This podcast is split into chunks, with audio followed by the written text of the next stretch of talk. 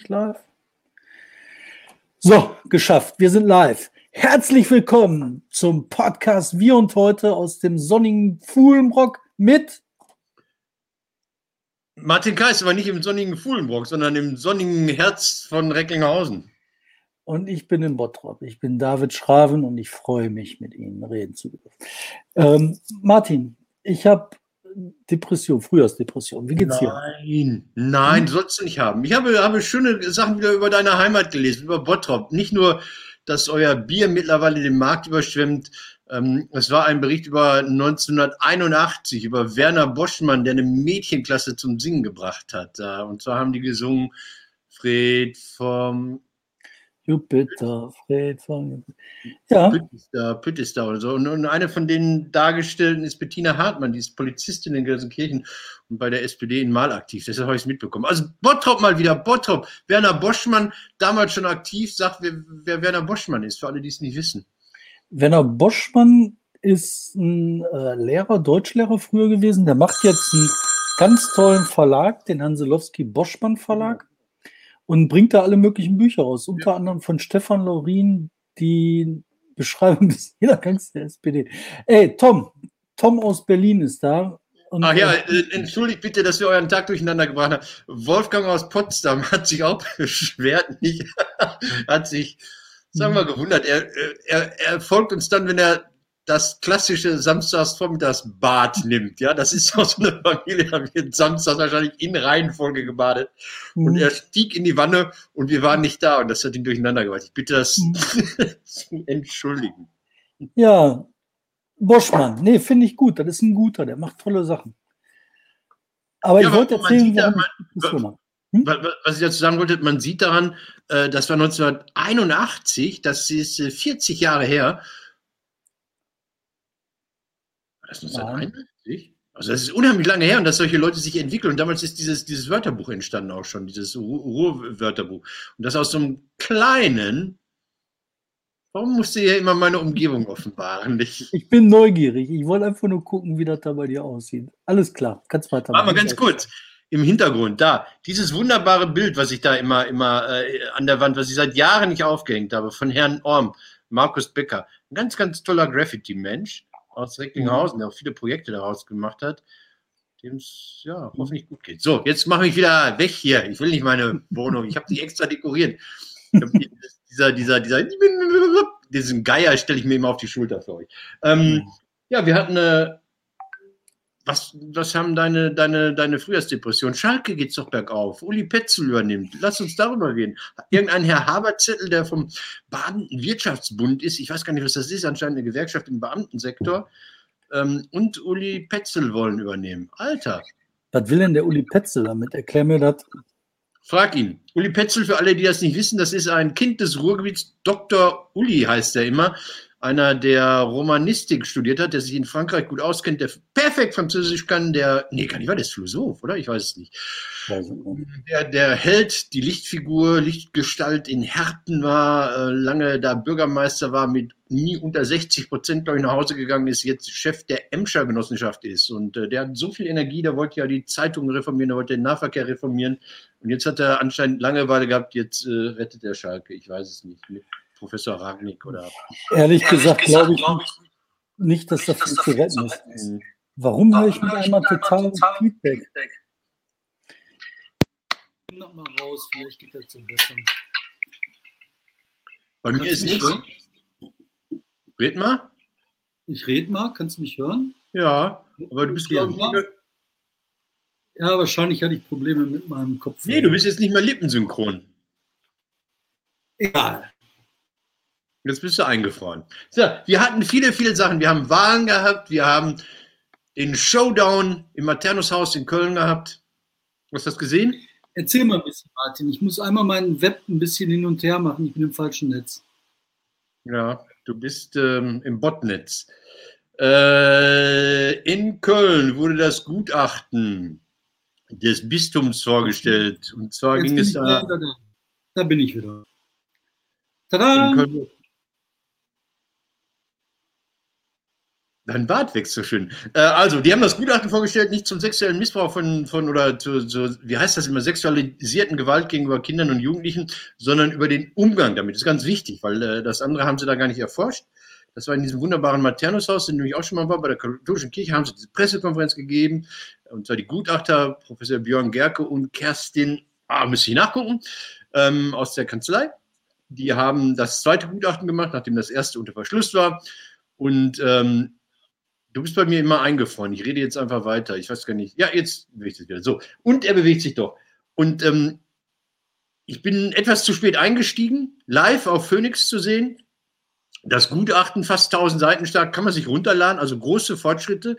Äh, ähm, das Bistum hat gesagt, hier, da klickt rein. Ich habe allein das Inhaltsverzeichnis ist schon sieben Seiten lang oder mehr. Und ähm, das, was dann viele auch aufgegriffen haben, war der Titel Gorillas im Nebel nicht, sondern Brüder im Nebel. Also äh, Joachim Kardinal Meissner, der katholische Hardliner, der schon über Fenster in seinem Dom sich aufregt, hatte Akten geführt. Der hat ja 2010 noch gesagt, er weiß überhaupt nicht, worum es geht. Nee, ihm sei nichts aufgefallen hier in seinem Bistum, alle okay und dass man die Kinder lieb hat, das ist ja christlich. Ähm, der hat dann über die Verfehlungen und Sünden, wie er es vielleicht nennt, also über die Straftaten seiner, seiner Untergebenen, äh, hat er eine geheime Handakte geführt und die war in seinem Regal unter Brüder im Nebel. Und ich finde. Äh, What? Ja, Brüder, er hatte eine eigene Handakte. Brüder im Nebel hat er da drauf geschrieben. Sowas wie Bruderhilfe Ost oder sowas. Und da, das war sozusagen die Giftakte. Und ähm, aber Martin, das ist, ja, das ist richtig krass, weißt du das? Ja. Ich meine, das heißt, dass der Pressungsmaterial gesammelt hat, um seine ja. Leute zu trainieren. Das ist. Das könnte das man so sehen, er wird es anders gesehen haben um ihnen helfen zu können, auf den rechten Weg zurückzufinden. Naja, da wurden ganz viele Sachen gemacht und da, da wird dir richtig übel bei. Also dieses, diese Anwaltskanzlei äh, Gerke und KKG, also Professor, der, der anscheinend auch wirklich äh, habilitierter Strafrechtler ist, also nicht nur, nicht nur hier vor Gericht da den Lauten geben kann. Ähm, also was anderes als Sam Bennett, der ist auch ein guter, egal. Also ähm, ganz viele Sachen sind mir da aufgefallen. Zum einen äh, wurden die Akten nicht ordnungsgemäß geführt. Er sagt zum Beispiel, äh, bei solchen Akten wäre es gut, wenn die Seiten durchnummeriert sind, weil wenn die nicht durchnummeriert sind, kann ja jeder ständig was da rausnehmen oder neue Sachen reinheften. Hm.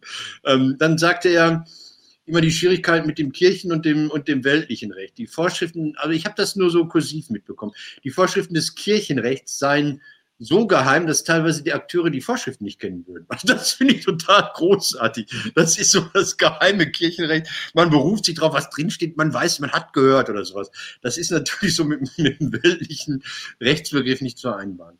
Ähm, dann, dann, dann wurden halt, ja, Sachen nicht so, so gehandhabt, wie man sie sich vorstellen kann. Es gibt ausdrückliche Hinweise darauf, dass man absichtlich keine Akte angefertigt hat, dass man keine Gesprächsprotokolle geführt hat, weil die dann justiziabel gewesen wären und weil dann, äh, wenn dann der Staatsanwalt mal gekommen wäre, man hätte die rausgeben müssen. Also es wurde, nein, es wurde nicht systematisch, und jetzt kommt der schöne Unterschied, das sagen die Gutachter, es wurde nicht systematisch äh, vertuscht, sondern system immanent. Also das System hat diese, diese Art der, der Rechtsbeugung und der, der Kriminalität und der, der, der Verdeckung äh, gefördert. Es, es wohnte diesem System inne, aber das war nicht der Sinn unbedingt dieses System. Ja, Auswirkungen ganz schlimm für die katholische Kirche, gut für die Wahrheit. Drei ähm, ähm, Weihbischöfe, nee, zwei Weihbischöfe und ein Erzbischof sind jetzt äh, quasi schon abhanden gekommen. Also die ähm, wie heißt er denn, ähm, ähm, Wölki hat am Ende der Pressekonferenz gleich zwei Leute in seinem Bistum beurlaubt.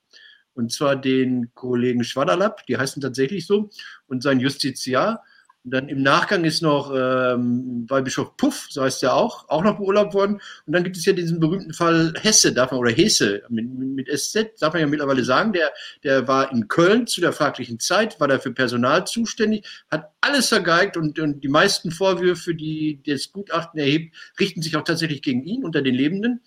Der ist mittlerweile in Hamburg Erzbischof. Also eine große Erzbischof ist immer, du hast Bistümer noch unter dir. Du bist, bist, bist so der Spitz, an der Spitze. Hamburg ist eines der größten, wichtigsten Erzbistümer überhaupt. Ja, denkt man nicht. Ne? Ich denke, das sind die Ungläubigen. Aber es ist Diaspora. Egal. Und ähm, Hesse ist wirklich ein sehr, sehr uneinsichtiger. Der hat dann am Nachmittag hat er dann da seinen Rücktritt erbeten, also der äh, Entlassung oder Beurlaubung. Was hat er erbeten? Also, er kann nicht von sich aus zurücktreten, glaube ich, sondern man muss immer in, in, in Rom anfangen, ob man das denn darf. Das, das ist noch anhängig. Der Typ war so unangenehm, also der hat wirklich gemauert und hat widersprochen und sagen wir, was, wie nennt man das denn, jemand nicht die Unwahrheit gesagt? Der hat was anderes gesagt, als das, was in den Akten steht, sagen wir es mal so. Und ähm, als diese Gutachter ihn dann geladen haben, ist er da erschienen mit einem Rechtsanwalt und einem Justiziar. Also so arbeiten die da, ja. Und da denke ich, Alter, katholisch heißt auch demütig sein. Und ähm, wenn du, wenn du schon mit zwei hochbezahlten Juristen erscheinst, um einfache Fragen zu beantworten, ja, hast du, hast du diesen ekelhaften Leuten irgendwie Unterschlupf gewährt? Hast du die vertuscht oder sowas? Das kann man auch ohne Anwalt beantworten. Ne? Und wenn er dann, dann solche Feinsinnigkeiten und dann immer wieder, ah, oh, was da veröffentlicht werden und so weiter, ganz, ganz üble äh, äh, Figur. So, jetzt ist schwer belastet worden äh, Joachim Kardinal Meissner. Ähm, das ist natürlich schwer, weil im Strafrecht ja Menschen, die verstorben sind, nicht mehr verurteilt werden. Also wenn, wenn, wenn jemand sehr offensichtlich eine schwere Straftat begangen hat, dann aber gestorben ist oder sich selbst das Leben genommen hat, werden ja Ermittlungen eingestellt. Das ist ja manchmal bei diesen, bei diesen äh, Selbstmorden mit anschließender, mit, mit, vorausgehender Partnertötung. Ist das ja oft so, wie, wie hieß sie, Petra Kelly und die äh, Kuscher äh, Militärheini. Das konnte ja nicht ermittelt werden, weil der Beschuldigte tot ist. So, also jetzt Meißner, ganz schwer belastet mit dieser Akte, Brüder im Nebel. Ja. Ähm, jetzt hat aber der Tom sagt, der Meißner kann nur hoffen, dass dieses ja. Ding mit der Wiederauferstehung nur Marketing gibt. Ja. Sonst kriegen sie noch.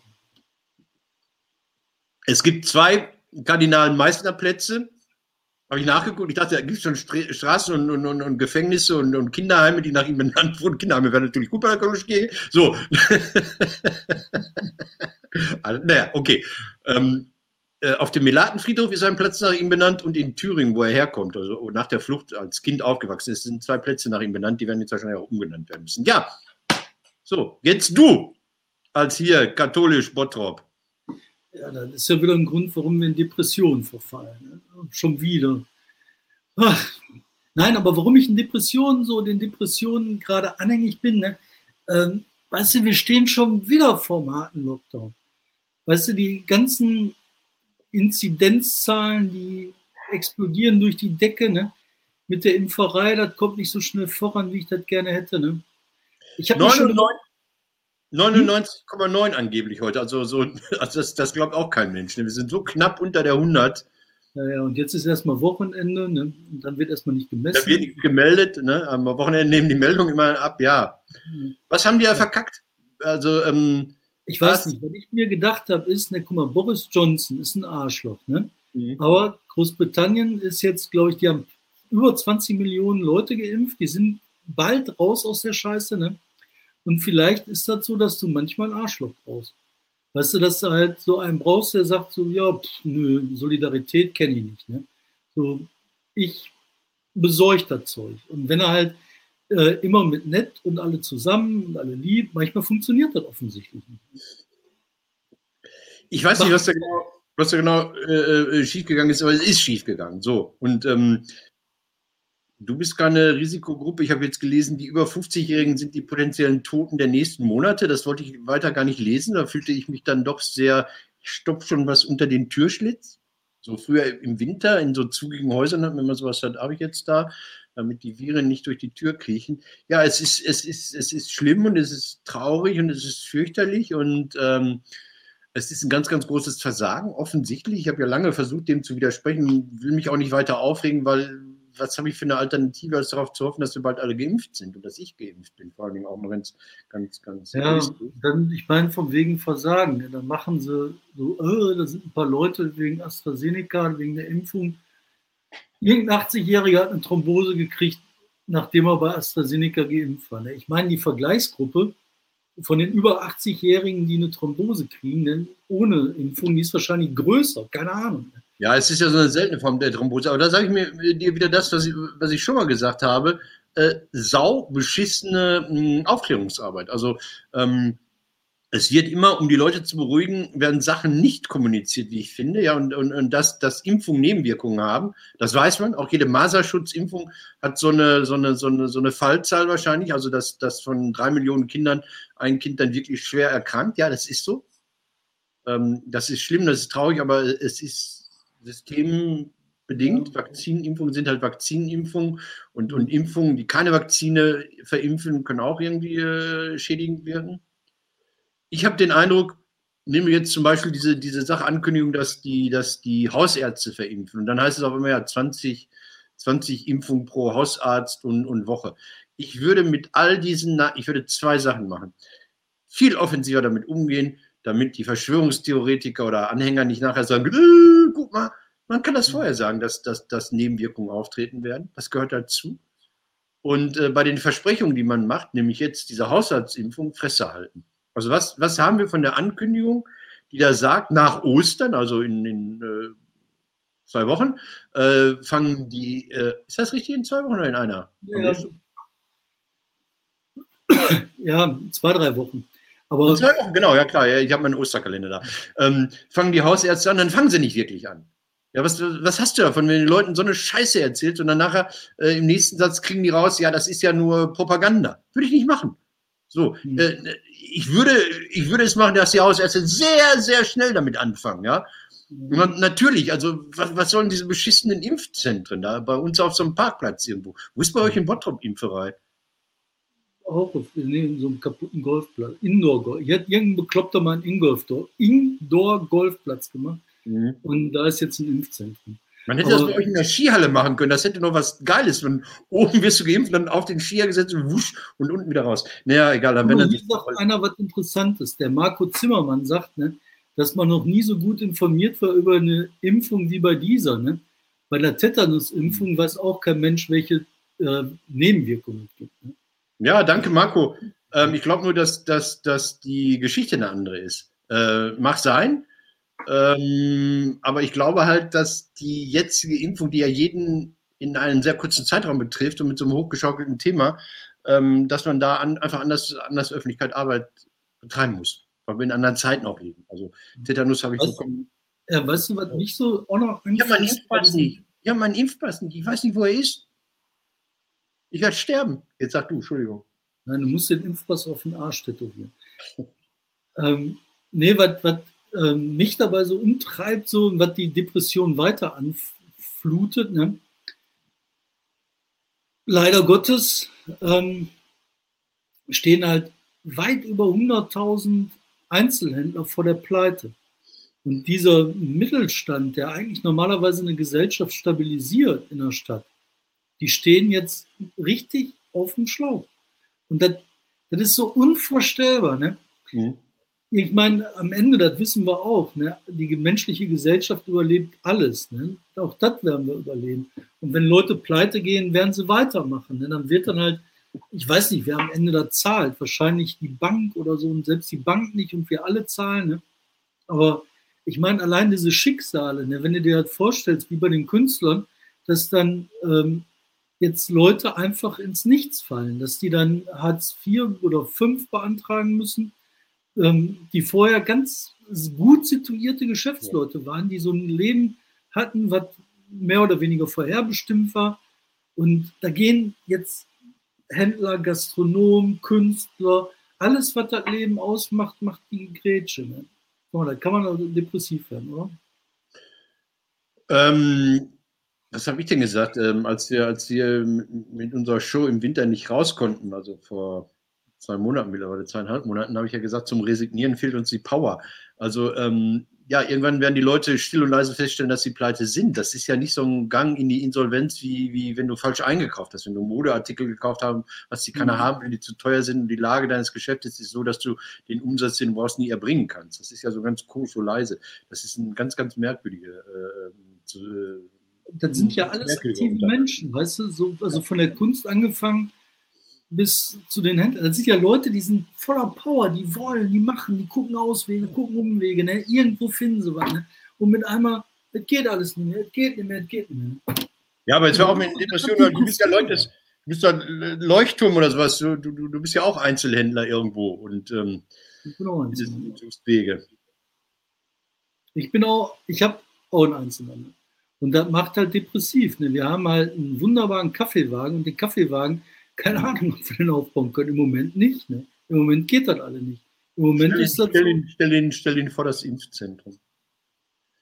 Ja, das habe ich auch schon überlegt. Oder ich habe gedacht, ah, guck mal, wo sind denn jetzt die ganzen Leute? Wo stehen die rum und warten? Aber du darfst das einfach nicht, weißt du? Das ist, du darfst es nicht. Das ist. Ähm, FDP macht, macht jetzt, heute, nächste Woche, macht ja ihren Präsenzlandesparteitag äh, NRW. Ne? Also alle anderen. Wie kommen die auf so eine scheiß Idee? Ich habe ja schon mal drüber nachgedacht, dass die FDP-Wähler bei Umfragen oft bei den Meinungen der AfD sind. Also man ist da mit seinem Freiheitsbegriff vielleicht auch so an irgendwas dran, was man nicht haben will. Ähm, Also ich finde das auch so grauenhaft, ne, wie jetzt ähm, unser Minister Stamm, ja. wie der da vor sich hin regiert. Ne?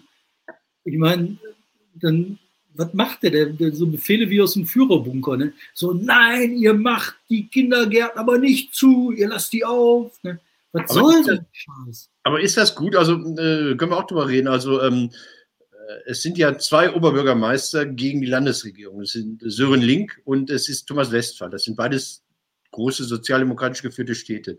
Ähm, Dortmund war schon immer, wir haben schon zu Beginn der Krise letztes Jahr darüber geredet, dass äh, damals Uli Sirau wütende Pressekonferenzen gegen die Landesregierung gegeben hat. Da war das damals die Situation, dass, dass, dass diese Anweisungen immer freitags nachts kamen und montags umgesetzt werden mussten. Oder dass, dass ähm, äh, dass man die Last auf die, auf die, auf die Gesundheitsämter der, der Städte und Kreise verlagert hat, ohne denen irgendwie Handlungsanweisungen oder Empfehlungen an die Hand zu geben. Jetzt sind das komischerweise diese beiden Städte. Aus den, jetzt kann man genauso gut sagen, okay, die CDU-regierten Städte, die halten die Fresse, um die Regierung zu stützen. Das, das hat so ein Ogu, nennt man das. Das hat so einen, so, so, so einen Beigeschmack, so einen, so einen üblen Geruch, wenn, wenn, wenn da ausgerechnet diese Städte gegen die Landesregierung opinieren. Ja, und das, das stimmt schon. Also das sehe ich auch. Ne? Du hast dann halt dieses parteigefärbte Rumgezicke. Ne? Aber auf der anderen Seite, also hast du, ja, sehe ich auch, aber auf der anderen Seite hast du halt auch Sachen, wenn du halt den Kommunen sagst, ihr verantwortet das, dann musst du die auch verantworten lassen. Wenn die dann sagen, Ja. machen, machen die halt zu. Ne? Und davon ab, ne, wenn du diese explodierenden Zahlen hast, dann musst du machen. Übrigens, ich habe in dem Ding noch eine Geschichte, die muss auch erwähnt werden. Mach. Und die finde ich sehr schwierig und gleichzeitig wichtig. Ähm, und da ist auch die Faktenbasis zu dünn. Also man hat jetzt nichts, wo man belegte Sachen, Zahlen, sonst was hat. Auf jeden Fall finde ich da total spannend und wichtig auch zu wissen, dass die Fallzahlen in den nicht-deutschen Bevölkerungskreisen Ja. relativ hoch sind. Und ich habe mit einem äh, Kollegen gesprochen drüber, also nicht, also nicht ein Arbeitskollege, sondern ein Kumpel. Ne? Und der sagte halt, der, der ist für Integration zuständig, der kümmert sich halt darum, dass ähm, in den, in den äh, Städten, in den Gemeinden Integrationskonzepte funktionieren.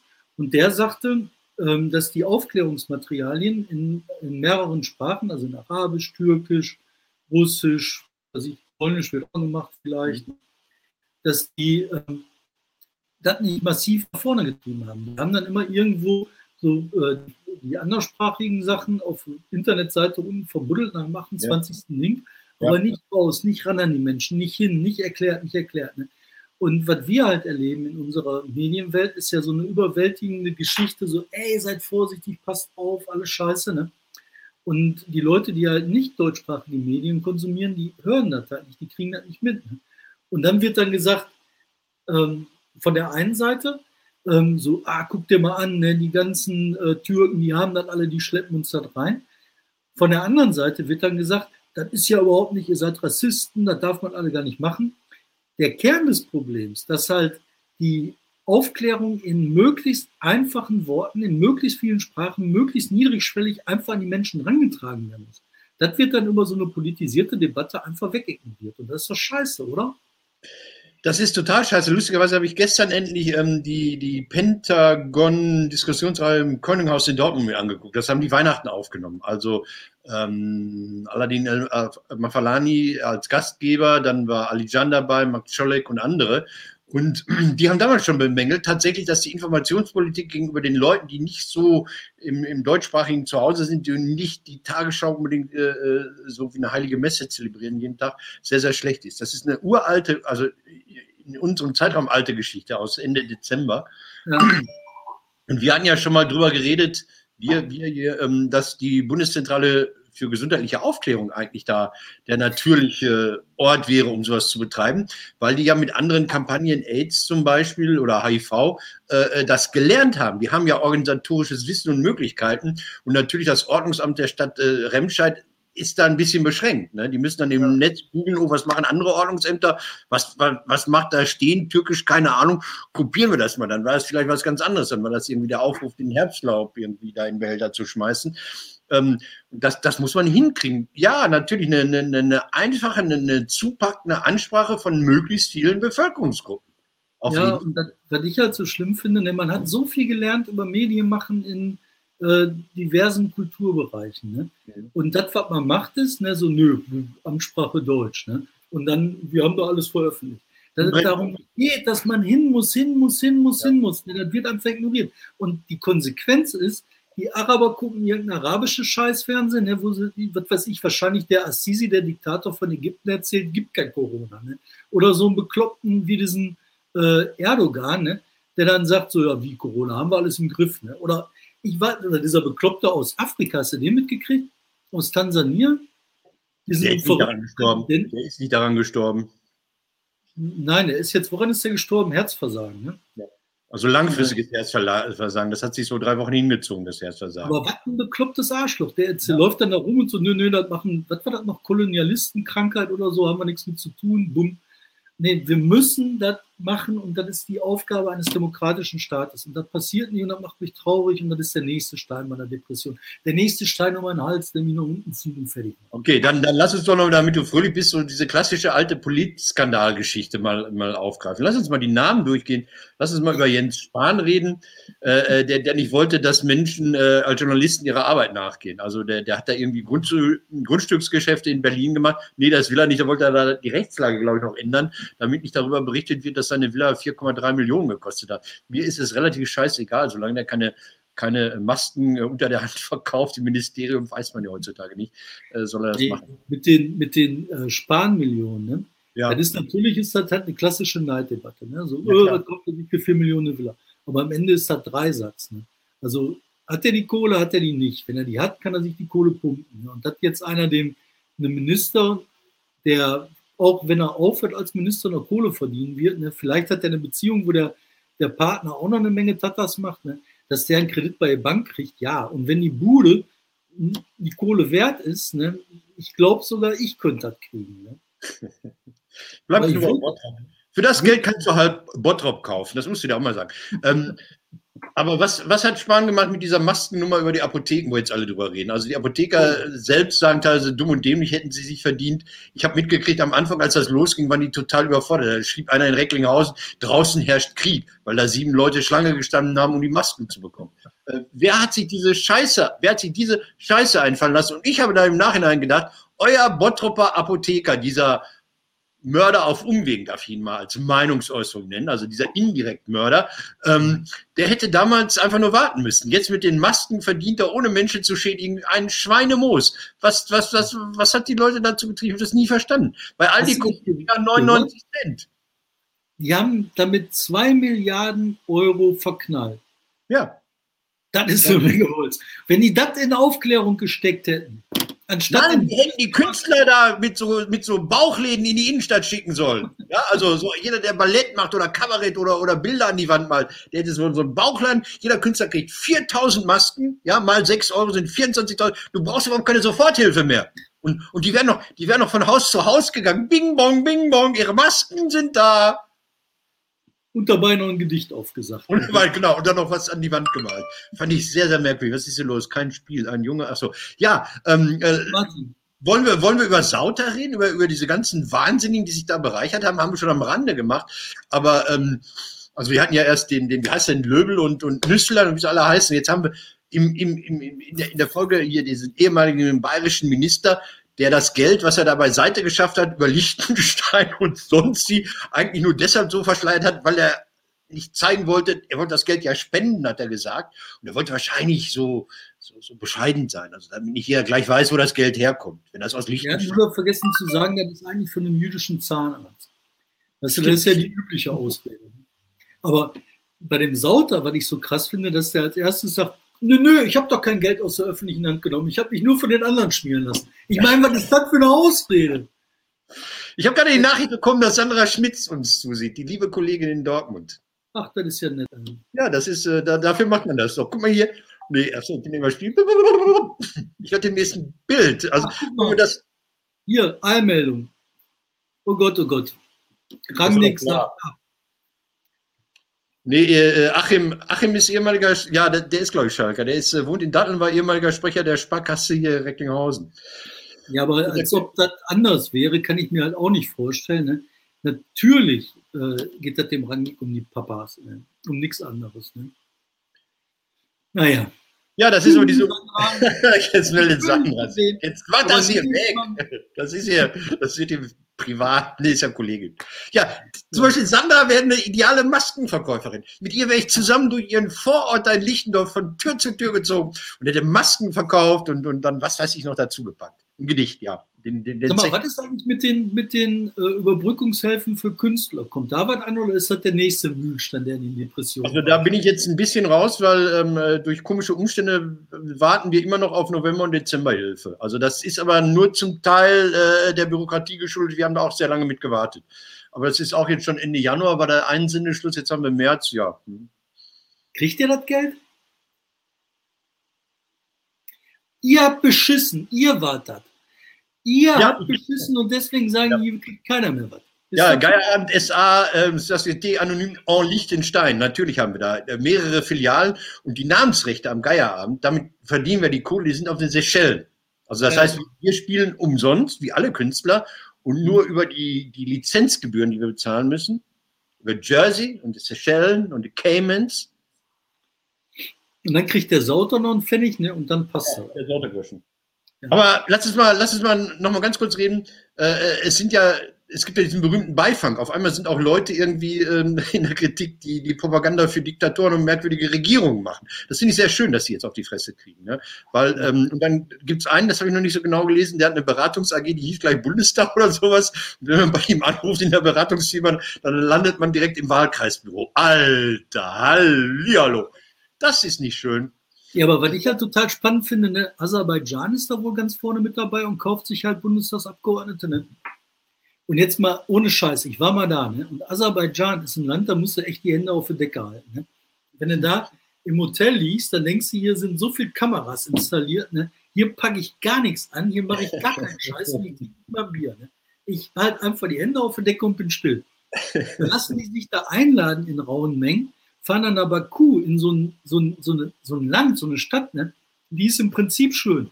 So am Kaspischen Meer gelegen, eine wunderschöne. Ganz kurz, Entschuldigung, zu Geld gekommen wegen Erdöl, muss man sagen. Ja, ne? Weil mit Erfindung und Handel bestimmt nicht, aber jetzt mit jede Menge Erdöl. Ne? Auch ein bekloppter Diktator, das ist wohl irgendwie üblich, ne? da ist halt auch ein bekloppter Diktator. Der ist nicht so bekloppt wie der turkmenische Diktator, aber ein anderer.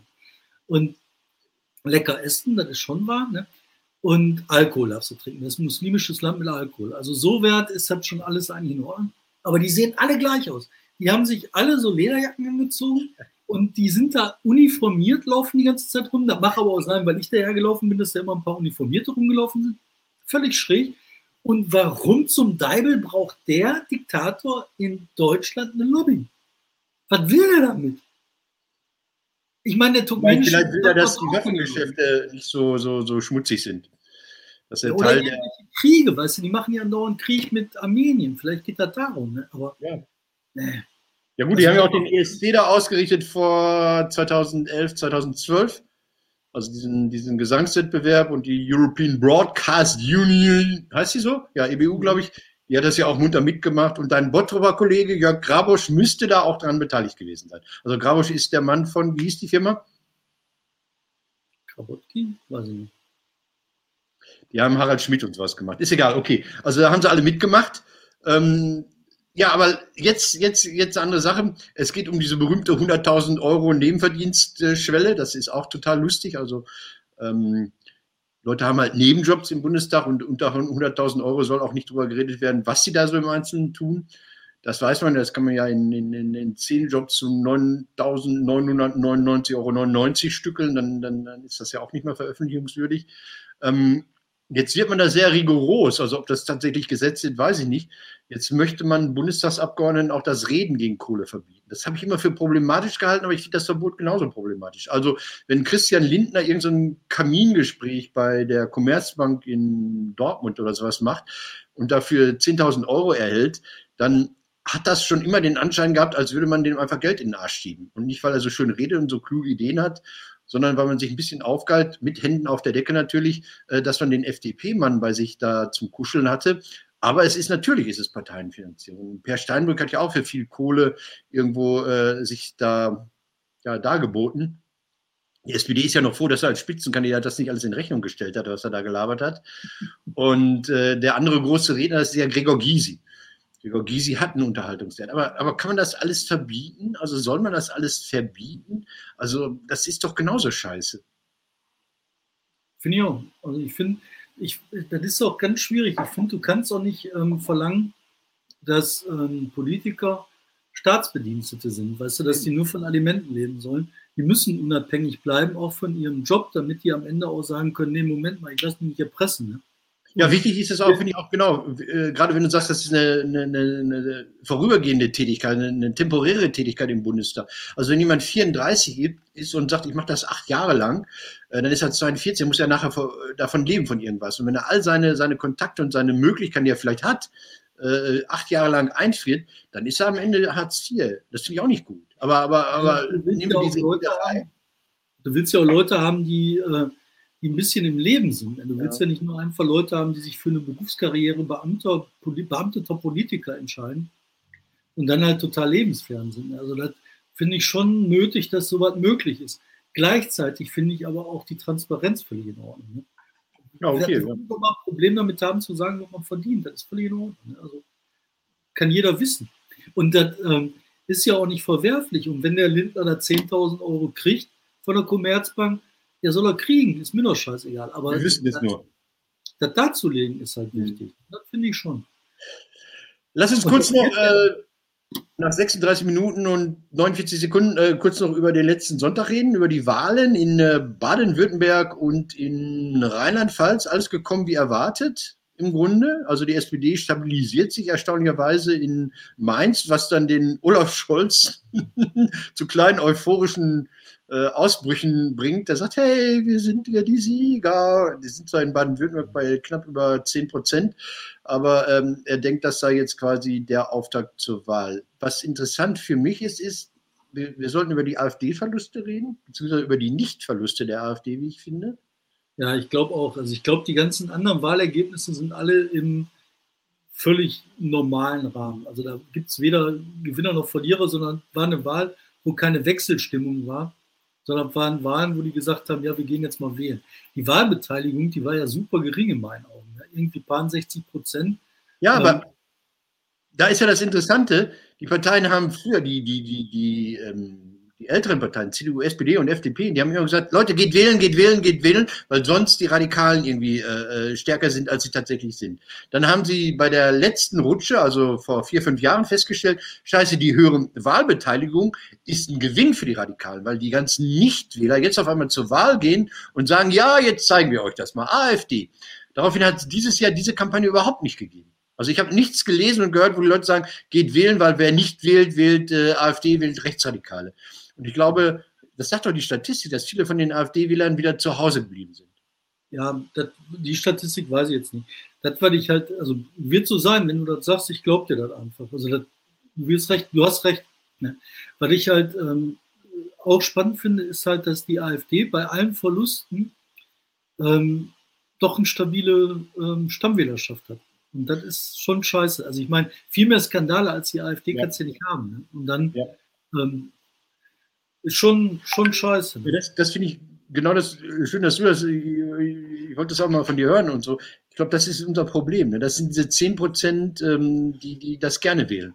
die einfach Arschlöcher sind, die, die, die Nazis sind oder Nazis geil finden, die lassen andere Nazis sein, müssen es selber nicht machen. Ähm, und ja, die werden, die, die haben wir jetzt. Und die haben, die haben eine Plattform und die haben eine Partei. Und äh, das Einzige, was da noch passieren kann, ist, dass diese Partei, aber die ist ja so, so sich gegenseitig in den Arsch kriechen, das, das, das gibt es ja überhaupt nicht. Das ist ja Yin-Yang-mäßig. Ähm, also die Rechten wissen, also die Nazis wissen, dass sie sich diesen bürgerlichen Anschein geben müssen und diese Meutenbande, Meutenmeute, äh, die, die grinst da diese, diese faschistischen Ausfälle der anderen weg oder sowas. Ne? Und ich weiß nicht, wie lange das hält. Das ja, aber hast du mitgekriegt, wie das in Frankreich gerade läuft? Nee. Nee, da ist die Le Pen mittlerweile bei 50 Prozent. Ne? Ich sag dir, das ist der nächste Stein um meinen Hals. Ne? Man versucht immer zu schwimmen, aber du kommst nicht mehr raus aus der Scheiße. Das ist, überleg dir das, man, das will ich alle gar nicht. Ich will normale 80er-Jahre-Probleme. Ne? Ich will so ein Problem, die Lippe ist dreckig. Dann sagt man, oh, die Lippe ist dreckig. Der Fisch sterbt in der Lippe. Dann schreibst du drüber, dann sagt einer, oh, wir bauen ein Klärwerk. Ja, dann ist ein Klärwerk, dann ist die Lippe sauber, dann gehst du in der Lippe schwimmen. Die Probleme will ich wieder haben. Oder diese Probleme mit den, ey, Luftverschmutzung, saurer Regen. Ne? Oh, wir bauen Luftfilter in die Verbrennungsanlagen. Boah, der Himmel ist wieder grün, ne? die Wälder leben wieder. Die Probleme will ich haben. Was habe ich? Le Pen 50 Prozent so ein Scheiß. Ne? Ja, aber die haben, doch, die haben doch in Frankreich das gemacht, was, was hier noch nicht so gelungen ist. Ich sage das ist relativ ungeschützt, weil ich kann muss ich Uli Petzel fragen, der kennt sich ja gut aus. Ähm, die haben doch den alten Parteienstaat zerlegt. Die alten Parteien haben sich zerlegt das ja. ist ja so eine, so eine, so eine Elite in, in Frankreich, die sind alle in der ENA gewesen, in dieser École Nationale, bla bla bla. Mhm. Also Kaderschmiede für Talente, ob Sozialisten oder, oder Patriotisten oder was auch immer, Patrioten, mhm. ähm, die alle aus dieser Elite-Universität stammen und die den Staat quasi so unter sich aufgeteilt haben. Das ja. Ding hat sich zerlegt, das hat sich auf dem, auf dem Rechten erst zerlegt und dann hat sich auf der Linken zerlegt, also ähm, Sarkozy, dann kommt Macron und man weiß überhaupt nicht, was ist Macron, ist der links, ist der ultra ähm, neoliberal, was ist der überhaupt? Ich weiß es nicht, kenne ich mich nicht aus. Und ähm, dann füllst du diese Lücke und auf einmal ist die, ist die Le Pen-Partei, äh, ist das, was stabil ist. So. Ja. Und du sagst es gerade früher, die, die Probleme haben man gelöst. Ich, ich sehe das mit Sorge dass sich das immer mehr aufsplittet, dass die drei, vier großen Parteien, dass man da als, als Anhänger einer oder Anhängerin einer solchen Partei immer weniger dazu in der Lage ist, sich mit Sachen abzufinden, die jetzt nicht 100% meiner Meinung äh, entspringen. Ja. Also in der, in der CDU dreht man durch, wenn die Wehrpflicht abgeschafft wird, findet man die CDU scheiße. In der SPD ist man pro Harz, gegen Harz, pro Atom, gegen Atom. Und ein Detail in dieser riesigen Agenda einer Partei sorgt dafür, dass man meint, jetzt woanders hingehen zu müssen. Ja. Und diese Bindungskraft, und jetzt, jetzt hat er die CDU verliert ja massiv. Jetzt passiert, passiert mit Versatz anscheinend bei müssen wir überlegen, ob das, ob das nur kurzfristig ist wegen der Maskenaffäre oder wegen Corona oder ob die CDU genau auch diese Bindungskraft verliert, die die SPD schon verloren hat. Also jetzt, jetzt, jetzt geht es in den Keller mit der CDU. Ja? Sollen wir eine Partei eintreten? Nee. Achso, ein, ich habe der SPD das oft angedrückt, die nehmen das so ernst. Es liegt ja immer noch ein Parteibuch für mich irgendwo schon bereit. Nein, ich, ich kann das nicht. Ich war mal als Kind, als Jugendlicher war ich da mal in der SPD. Das ich glaube, oder eintreten, das ist nichts für uns. Ne? Nein, das ist. Nein, wir haben auch pausenlos Streit da. Überleg dir mal, das ist ja auch so, man, man sagt ja schon, was man denkt. Ne? Ja. Und ich glaube, manchmal ist das, da muss man die Klappe halten und das ist ja. schon schwierig. Ne? So. Nein, aber nochmal noch, noch jetzt, jetzt ich, ich, weiß nicht, was ähm, ähm, Stuttgart, was die Wahl, die zwar erwartbar war, aber was, was die für Auswirkungen hat. Ich meine, das ist ein hardcore-konservativer äh, Flügel, der da das Sagen hat, Herr Strobel und wie die alle heißen. Ja. Und ähm, die sind ja Amigo-mäßig manchmal fast so gut drauf wie die Kollegen in Bayern, jenseits der Grenze. Mhm. Und ähm, jetzt heißt es, ja, es ist jetzt der Streit nicht mehr, wer, wer wird Kanzlerkandidat der Union, sondern wer muss den Kanzlerkandidaten geben bei der Union. Ich habe keine Ahnung. Dieser Friedrich, dieser Merz, hast du es mitbekommen, was der für, für Arschlochnummern da fährt im Sauerland? Die sollen jetzt keine Leserbriefe mehr schreiben, weil die dann den Wahlkampf. Ich meine, wie kommt man auf so eine Idee? Leserbriefe, hört auf, Leserbriefe zu veröffentlichen, weil ihr könnt den Wahlkampf beeinflussen. Ich meine, alter Schwede. Aber das ist Sauerland. Ne? Ja, aber das, das, fängt ja damit an, genau, um, um Leute, die es nicht wissen, ähm, im Sauerland gibt es unter anderem Westfalenpost und dann gibt es da noch eine andere Zeitung, weiß ich jetzt gerade nicht. Und der Kreisverband Arnsberg war es, glaube ich, der CDU, da wo ähm, äh, Merz zu Hause ist, hat äh, die Redaktion angeschrieben und sagte, bitte keine Leserbriefe mehr zum Thema, wer wird hier Bundestagskandidat. die eigentliche Sauerei, die eigentliche Sauerei ist, dass dieser, dieser März, dieser Mann von, von, von, von vorgestern, von der Jahrtausendwende, weiß ich nicht, dass der auf einmal gesagt hat, ich möchte, du kannst auch schwarz, sauerländisch schwarz sehen. Also ich mache jetzt wieder den Bundestagskandidaten. Der hat einen Nachfolger da, ja. Der hat einen Menschen, der, der hat seit, ich weiß nicht, 2009 ist er, glaube ich, der Bundestagsabgeordnete im Wahlkreis. Der hat das auch ganz gut gemacht, ja. Der hat das übernommen, als dieser Affe von äh, Merz, als er da hingeschmissen hat, da Scherben hinterlassen hat, hat das der Patrick Sensberg, Sensburg heißt der, hat das übernommen und hat es auch anscheinend ganz gut gemacht. Und jetzt kommt dieser Merz und sagt, ey, ich bin wieder da. Alter, was ist das? Was ist das? Das ist doch ein Hammer. Das ist ein Hammer und das ist total unverschämt und das ist auch gut, dass der weg ist. Ey. Eine Sache noch zum Rauskommen. Ja. Ich bin ja seit 40 Jahren in der Gewerkschaft. Ich bekomme wahrscheinlich, wenn meine Gewerkschaft da die Akten besser führt als die katholische Kirche. Ihre Nadel? Ja, gibt es so eine Nadel, glaube ich, ne? Oder was? Weiß ich nicht, keine Ahnung. Nein, wie schön ist das denn? Ich hatte mal, ich hatte das schon mal, als ich 25 Jahre in der Gewerkschaft war, da ich, wurde ich auch eingeladen, so sonntags, vormittags im Festspielhaus. Da habe ich geschrieben, bitte kein Kabarett. Das, das gehört immer dazu. Aber es gab Kabarett. Es gab Kabarett und meine Kreisvorsitzende kam dann da von Tisch zu Tisch und drückte mir irgendwas in die Hand. Ich glaube, so ein Weinkorken, Weinthermometer und noch irgendwas, ich weiß es nicht. Ich glaube auch eine Nadel, ich weiß es gar nicht. Nein, Verdi wird 20 Jahre alt.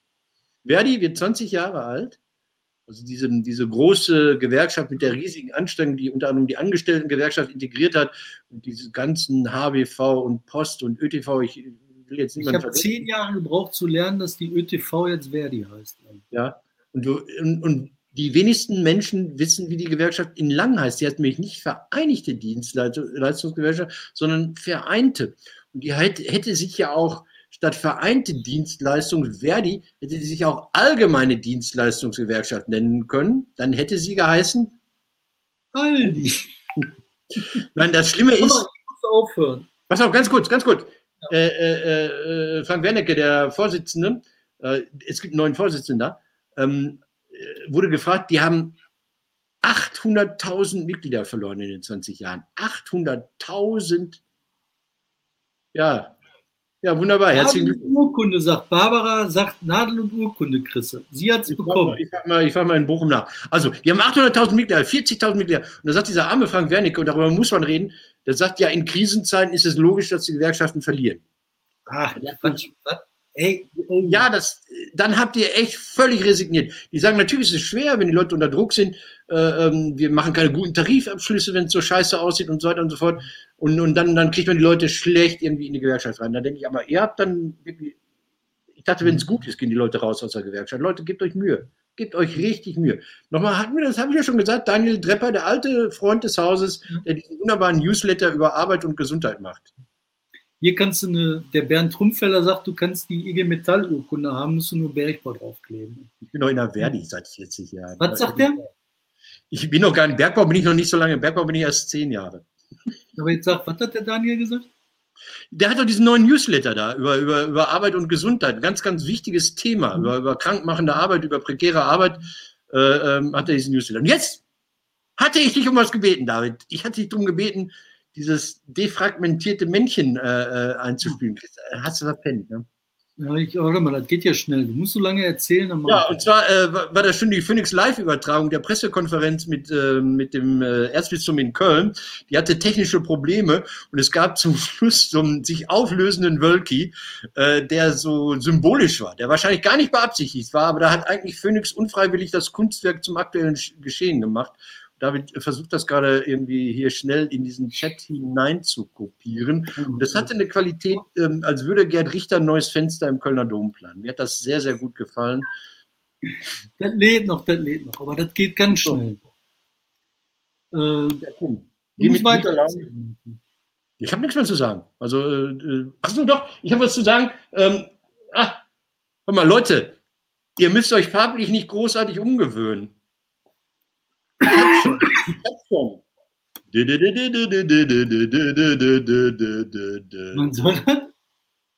Das ist der neue Fanschal, den ich mir irgendwo. VfL? Verein für Leidenschaft nennt den Dominik Buch immer. Mhm. Und Jetzt haben wir immer noch kein Video. Aber das liegt daran, weil ich hier wieder die Knöpfe falsch gedrückt habe. Ich bin ja der König des falschen Knopfdrucks. Ich wünsche euch ein schönes Wochenende. Danke, dass ihr dabei wart. Danke, dass ihr Nein, mitkommentiert habt. Danke, dass ihr uns geholfen habt. Martin, eine Minute. Eineinhalbe Minute. Der lädt gerade hoch. Also, wir müssten, wir gehen jetzt raus aus der ganzen Veranstaltung mit einem Suspense, mit einem Video. Und jetzt versuche ich da Herr Kardinal. Herr Brinkmann-Hensel da. Darf ich die Kirche zu.